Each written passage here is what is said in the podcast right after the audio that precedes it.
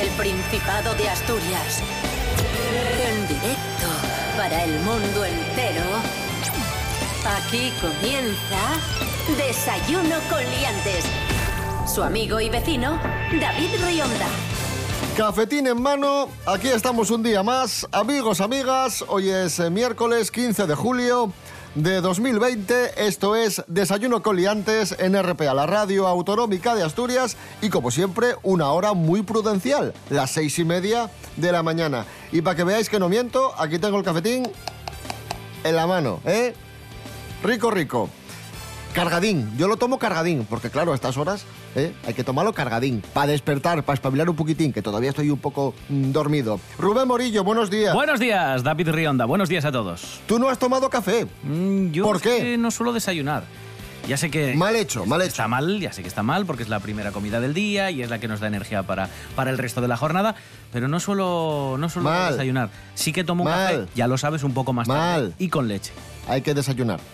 Pablo BH, buenos días. Hola, buenos días. ¿Qué tal? ¿Cómo estás? Yo tampoco he desayunado, porque ya sabéis que yo me levanto, me lavas un poco la cara, colaboro en el programa y luego me vuelvo para la cama. Lo Un sabemos. abrazo a, a- a todos aquellos que tienen que, que trabajar y, y no sé, pues que se fastidien un poco, ¿no? Por madrugar. Pero os, os quiero.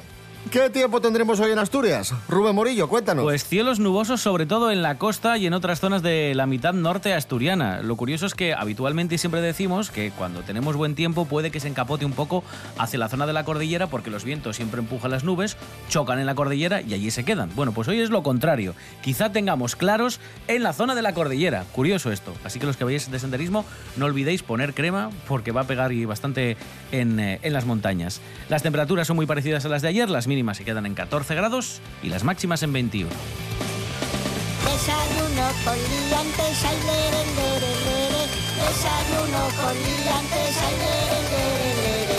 Desayuno con liantes, ay, lere, lere, lere. Desayuno con liantes, ay, lere, lere, lere. Desayuno con Liantes. Con David Rionda y Rubén Morillo.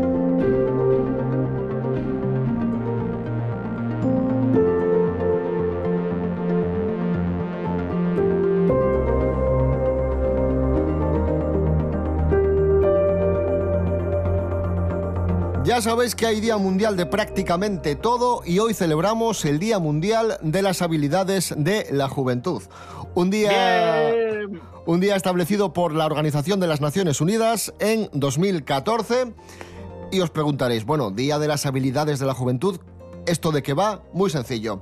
Expresa la preocupación por el gran número de jóvenes desempleados y reconoce que el fomento de la adquisición de habilidades mejora su capacidad de tomar decisiones. De sentido común, pero bueno, está bien, está bien celebrar este día. Y lo hemos comentado muchas veces, lo complicado que lo tienen muchos jóvenes Pues sí. hoy en día, especialmente esos jóvenes a los que pilló su inserción en el mundo laboral en plena crisis económica. E incluso Yo- ahora en la crisis del coronavirus. Ostras, es que han enganchado dos, ¿eh? Claro, claro. Han enganchado dos. Yo pensaba que era ot- otras movidas. En plan de, pues el día de las habilidades de los jóvenes, de pues beber y no tener dos días de resaca. O no sé, entender los emoticonos, cosas así. ¿Sabes? Pero bueno, eso me, me lo ha cambiado. O hacer balconing en otros países, que es una habilidad de los jóvenes. Y vamos a hablar de, de un joven, este sí que es un joven habilidoso, bueno, este es un fenómeno, es, es un crack. Es un obetense de padre argelino y madre española que se llama Jesús Mohansalá. ¿Y cuál es la habilidad de, de este chaval? Pues atención, Pablo, que esto te va a A impactar. ver, cuéntame. Tiene 16 años, Sí. se ¿Sí? ha saltado dos cursos, va Eso dos es. cursos por delante, acaba de hacer la EBAU Sí. después de acabar el instituto y ha sacado un 14 sobre 14. Toma ya. Rubén Morillo, amplíanos Sí. esto porque lo de este chaval es espectacular. Un 10 O sea, en es- toda es- regla. Sí, sí, dime, dime, Pablo. Es, es el anti-Froilán. Sí, O sea, es, como es, la némesis. Es el opuesto. Sí, el sí, opuesto. exacto. Madre mía. Bueno, pues este chaval obetense de padre argelino y madre española ha sacado, como dice David, un 10, un 14 sobre 14 en la prueba eh, EBAU, lo que vendría a ser la selectividad de la PAU que conocíamos nosotros. Es como si se hubiese saltado o como si no hubiese cursado bachillerato. Va dos cursos por delante y además lo curioso es que a pesar de no haber eh, cursado bachillerato, pues ya tiene mejores notas que incluso gente que estudió el bachillerato y que se presentó a la prueba de la EBAU.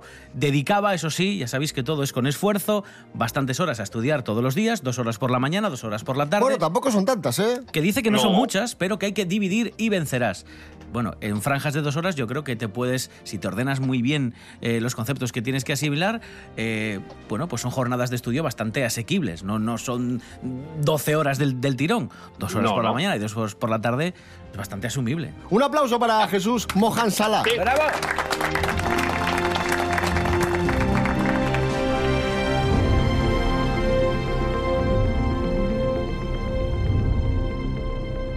Y hablamos a continuación con otro joven habilidoso, con nuestro colaborador, Serapio Cano Jr., el hijo del Madre. profesor Serapio Cano Bayer, que nos trae una información. Buenos días, Serapio. Hola, ¿qué pasa, colegis? ¿Qué tal?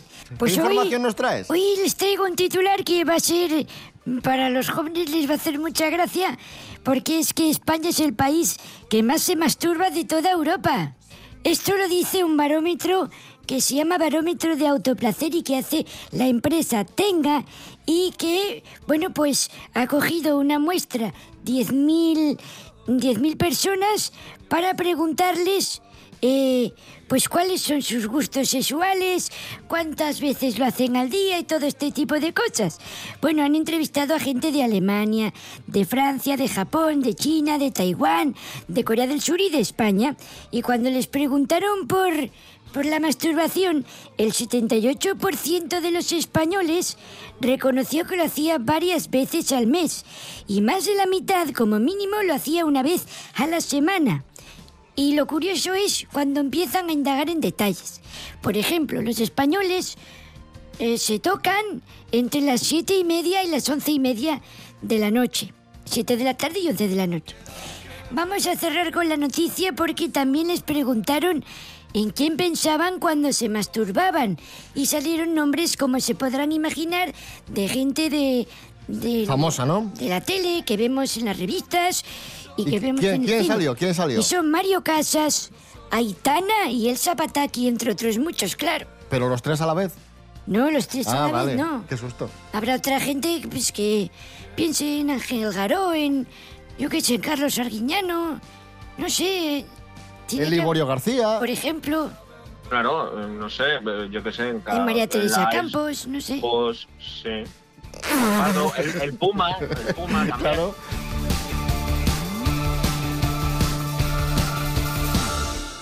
Y ya lo habéis escuchado, Aitana es una de las chicas más deseadas de, de este país, en la, en- en la que... Ah, por cierto, Serapio Cano Jr., adiós. Gracias. Hasta luego, adiós. Adiós, adiós.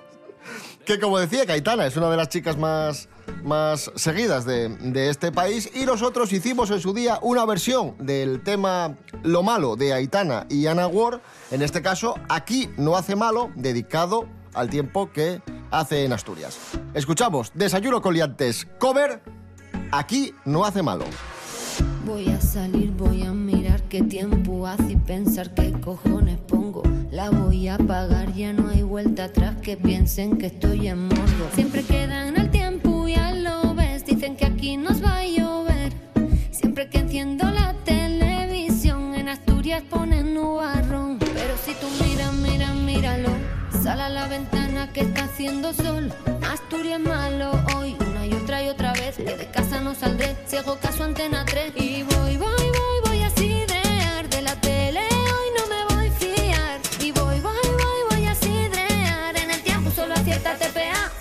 Aquí no hacen malo, no, no, no. En Asturias malo, no, no, no. En la tele da muy malo, no, no, no. Y no siempre es malo, no, no, no, no.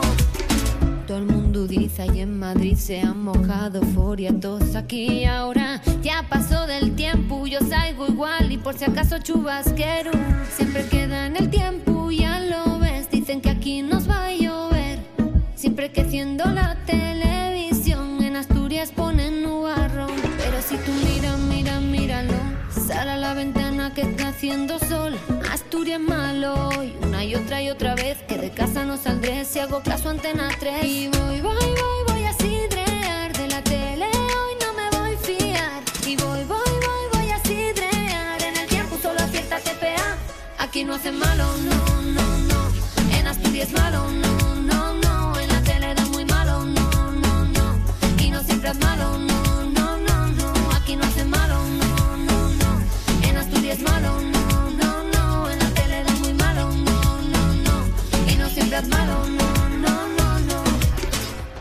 Desayuno con liantes.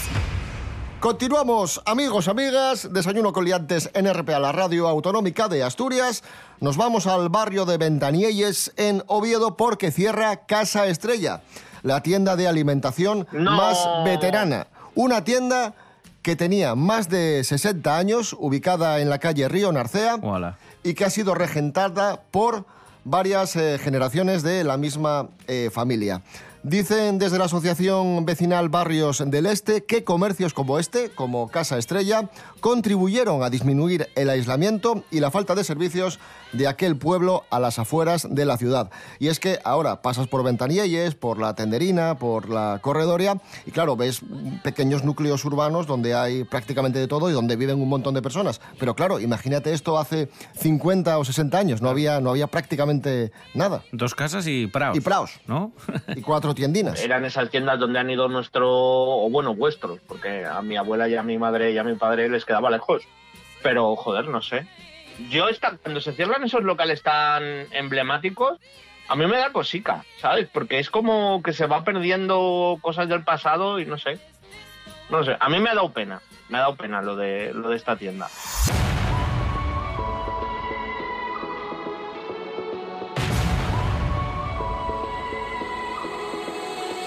Continuamos en el Principado de Asturias. Ya sabéis, a partir de hoy, precisamente los establecimientos, fuera de ellos, en todos lados, y aunque mantengamos la distancia de seguridad, es obligatorio usar mascarilla. Rubén Morillo. Sí, tras la celebración del Consejo Extraordinario de Gobierno, se ha dado el visto bueno a esta nueva normativa que lo que hace es aprobar el uso obligatorio de mascarillas en los espacios públicos. El consejero de Salud, Pablo Fernández, dijo que, lejos de triunfalismos, estamos especialmente preocupados por la llegada a Asturias en estos momentos de muchas personas que vienen de otros lugares y que puede ser lugares de los que vienen donde hay rebrotes. Así que, bueno, portar mascarilla, aunque sea posible mantener la distancia de seguridad en espacios públicos, es obligatorio para más de la mitad de la población de nuestro país, no solo aquí en Asturias. Hasta 10 de las 17 comunidades han anunciado o ya han aprobado el uso de bueno, pues las mascarillas como respuesta al aumento de los rebrotes durante las últimas semanas. Lo cual está bien porque más vale prevenir, que, curar. Eso es. Que curar y ya sabéis lo que pasa luego, que si somos un poco laxos en esto, cuando lleguen los rebrotes y tengamos que volver a confinarnos o la situación se ponga, se torne muy delicada, aparecerán los capitanes a posteriori y dirán, claro. teníamos que haber hecho Claro, esto, claro, teníamos claro. que haber hecho lo otro. Entonces, Y hay bueno, quien critica que vayamos un poco por delante en medidas de seguridad. Eh, me parece muy bien lo que estáis haciendo en Asturias de, de ponerse mascarilla antes, porque ya sabéis lo que dice el refranero, ¿no? Si las barbas de tu vecino ves quemar, pon las tuyas a remojar. Y tampoco es una medida que me parezca excesiva. O no, es, no en- es llevar una bombona de butano a la espalda, no. No, no, no, no, no, sin lugar a dudas. No es lo mismo que estar, yo qué sé, eh, encerrados. Es simplemente, pues oye, ya en muchos sitios, en lugares públicos, te obligaban a tener mascarilla, pues que la lleves un poco más y que sigas defendiéndote un poco más.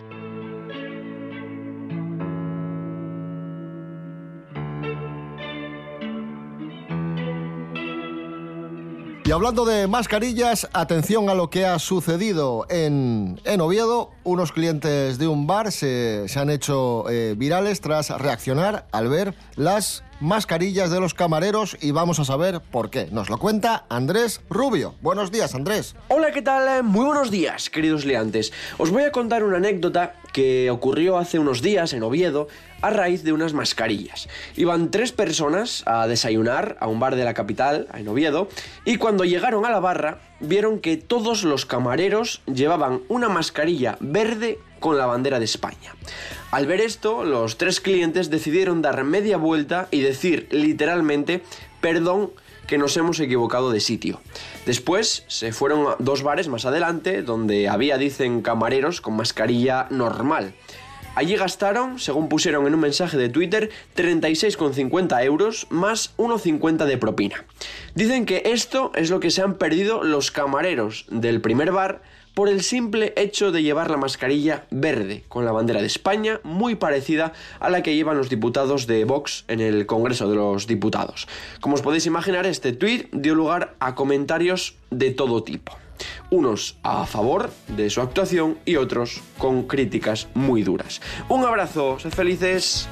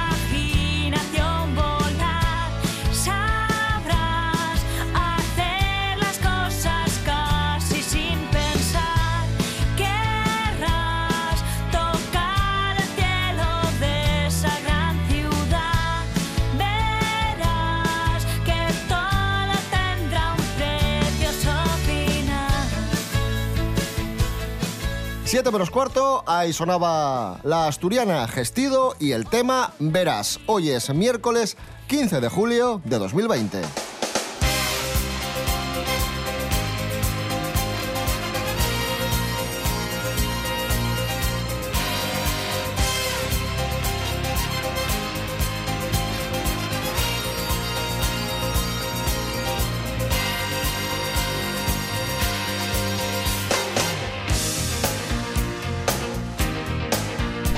Desayuno con liantes. Con David Rionda y Rubén Morillo. Don Juan Carlos, el rey emérito, es noticia por muchas razones y ninguna de ellas es especialmente positiva. Vamos, voy a ir citando rápidamente alguna, alguna de las noticias que hemos conocido estos días sobre don Juan Carlos, el rey emérito. Por ejemplo, que sacó 100.000 euros al mes en billetes de su cuenta suiza entre 2008 y 2012. Ahí es nada. Ninguna, ninguno de estos movimientos eh, de efectivo fue declarado a la Hacienda Española. Corina Larsen, la entrañable amiga de, de- del rey Juan Carlos. Que cada vez va siendo menos amiga. Ya, ya, La- ya. La prensa cada vez va siendo menos Y Conocida. entrañable, sí. Es, es sí, sí, sí. maravilloso. Quiero Pues- que sepáis que, que entre 2008 y 2012 son eh, 48 meses, a 100.000 euros cada mes son 4.800.000 euros. ¿eh? efectivamente. Ojo, cuidado. Ahí es nada. Dinero con el que cubría los gastos de, de la familia real en metálico. Y dice Corina Larsen, en una grabación de Villarejo de hace solo cuatro años, que el dinero de Juan Carlos, todo este dinero metálico, está en Zarzuela y que tiene una máquina para contarlo. O sea, Vamos, eh, vamos a preguntarle a él, Pablo, que está, que está aquí con nosotros y quiere dar una explicación de, Sí, de sí, todo sí, esto. sí. Don Juan Carlos, buenos días. Hola, ¿qué tal? Buenos días. Madre Bueno, mía, lo que está usted dando que hablar estos días Bueno, yo- entre el dinero, las mujeres, eh, lo de Villarejo, los millones de, de Arabia Saudí. Pero ¿qué pasa? ¿Qué pasa ahí? Es toda la prensa, que ya, les, ya saben ustedes que les gusta enredar eh, con fines partidistas. Y bueno, yo me iba de vacaciones a Arabia Saudita, que me gusta mucho, que tengo allí relaciones y amigos y tal, ¿no? Y como allí les gusta mucho la gracia española y los chistes, me pedían que les contase alguno. Y yo como me hacía el remolón, me, me daba un poco de vergüenza al principio, me empezaban a decir, venga, cuéntalo, que te doy, que te doy dos mil euros por contar unos chistes. Entonces era como... Ah, que hacía bolos. Sí, era como que... Hacía mm, bolos de humorista. me ofrecían dinero para que les entretuviese 10 minutos con chistes y claro, al final ofrecían una pasta gansa y no podía decir que no. Y mis estrellas de chistes son estos tres. A ver, Son muy cortitos. Dice, estás obsesionado con la comida. No sé a qué te refieres concretamente. y luego otro, camarero, son de comida. ¿eh? Camarero, este filete tiene muchos nervios. normal, es la primera vez que se lo comen. Y el último, este es un hombre que entra en un bar de pinchos y dice, ay, ay, ay, ay, ay, ay, ay, porque se pincha. Don Juan Carlos, Rey Emérito, gracias. De nada.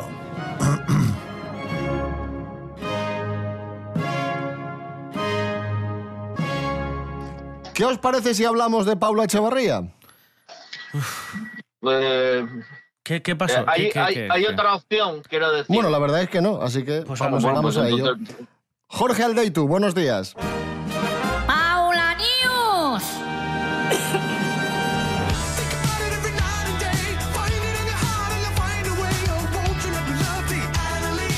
Muy buenas liantes, hoy traigo las Paula News. Sabéis que Paula Echevarría siempre es una fuente de noticias incansable y pase lo que pase, siempre sube algo a Instagram que la gente lo mira con lupa y, y sacan una noticia.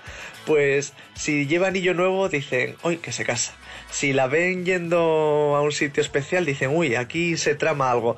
Pues lo último que le ha pasado es que está pasando unos días en Málaga y ha subido una foto espectacular con un bikini. El bikini es azul y la gente, que no sé de dónde lo sacan, todos sus seguidores, dicen que le ven una barriga sospechosa. Yo la barriga no la veo por ningún lado. Y ya sonaron todas las alarmas de posible embarazo de Paula Echevarría. Y entonces, finalmente ella dijo, voy a callar bocas y voy a responder a un seguidor, concretamente a uno de Cangas Donís, que se lo dejó caer y se escuchó el zasca, bueno, hasta, hasta en América. Le dijo, sí, mira, estoy embarazada de 25 meses porque es los meses que lleváis preguntándome si estoy embarazada. Este tema me recuerda mucho una vez que Penélope Cruz fue a una gala de premios y lucía un poco de barriguina, pero muy poca.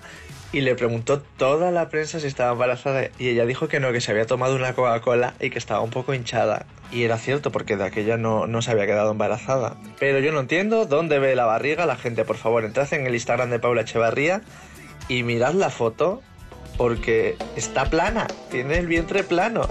ya me contaréis. Un saludo, liantes. Esta noche vamos a contar estrellas, contaremos las estrellas que se ven y las que no también. Contaremos contentos, haremos con talento, contengo mi miedo, con convencimiento contigo me quedo con márgenes y olas balas cayeron, yeah. Esta noche arreglar el mundo entero, despejar el cielo y contar estrellas una y otra vez. Una y otra vez, de derecho, del revés, con más, con menos, continuaremos contigo, sin ti lo haremos, cambiar el mundo entero. No voy a decirte lo que soy, solo voy a contarte lo que doy. No queremos guerras, no queremos mierda, no queremos ser lo que vamos a ser. Cambiaremos algo y mentalizarnos que uno por uno lo vamos a hacer.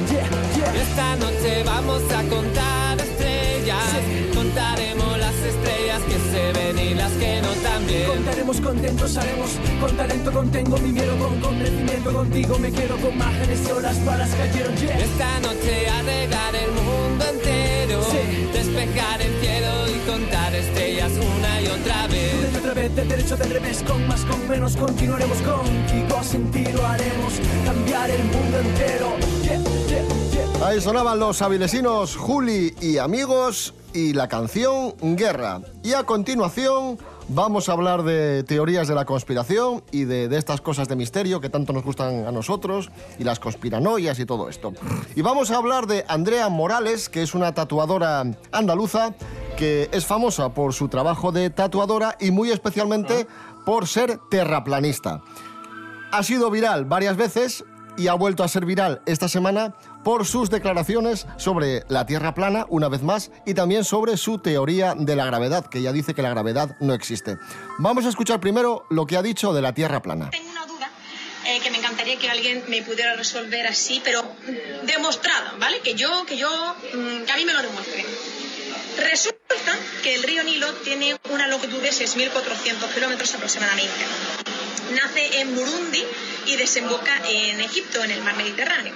Entonces, si la Tierra fuese redonda, estaríamos en la teoría, en, en el modelo de que el río, el agua del río subiría hacia arriba, porque si la Tierra es curva y el río nace abajo y sube hacia arriba. Nace abajo y sube para arriba el río, eh, ojo, el río eh. Claro, sube hacia arriba. claro.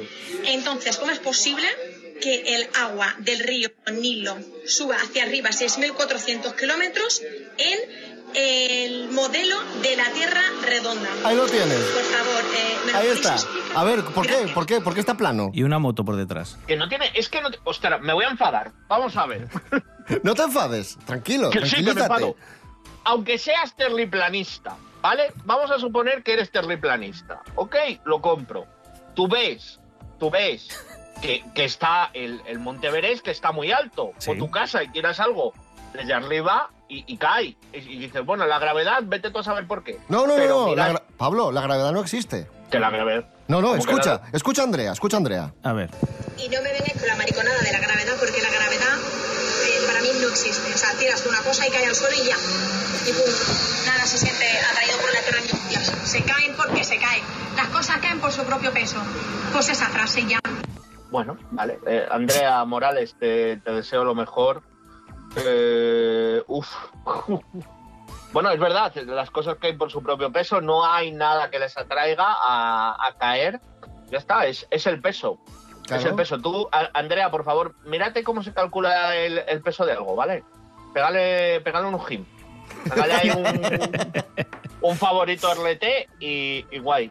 Escuchamos a la artista del momento, que no es otra que Rosalía. ¡Tra, tra!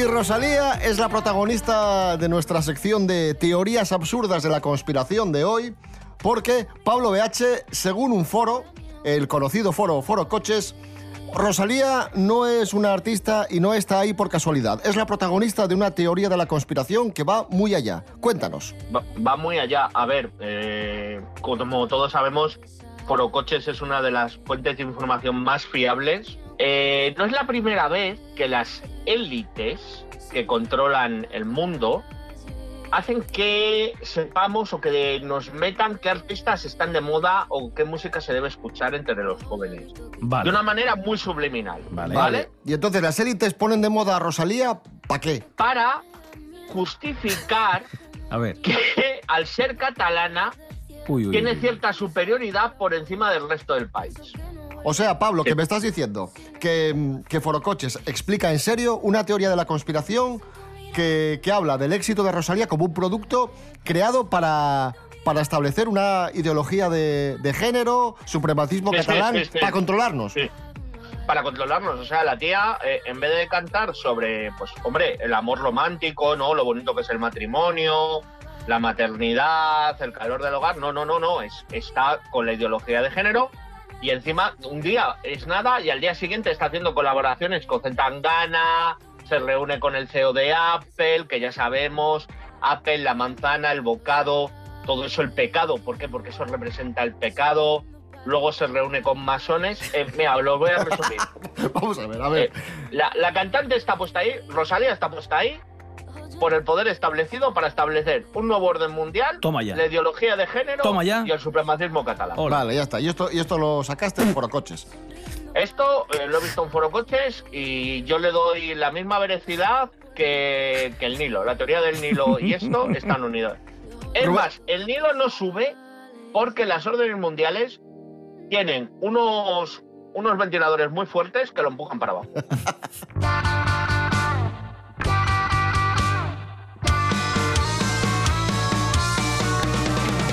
Vamos a dejarlo aquí. Regresamos mañana a las seis y media de la mañana. Nos vamos a ir escuchando a Queen Beach y el tema Batman.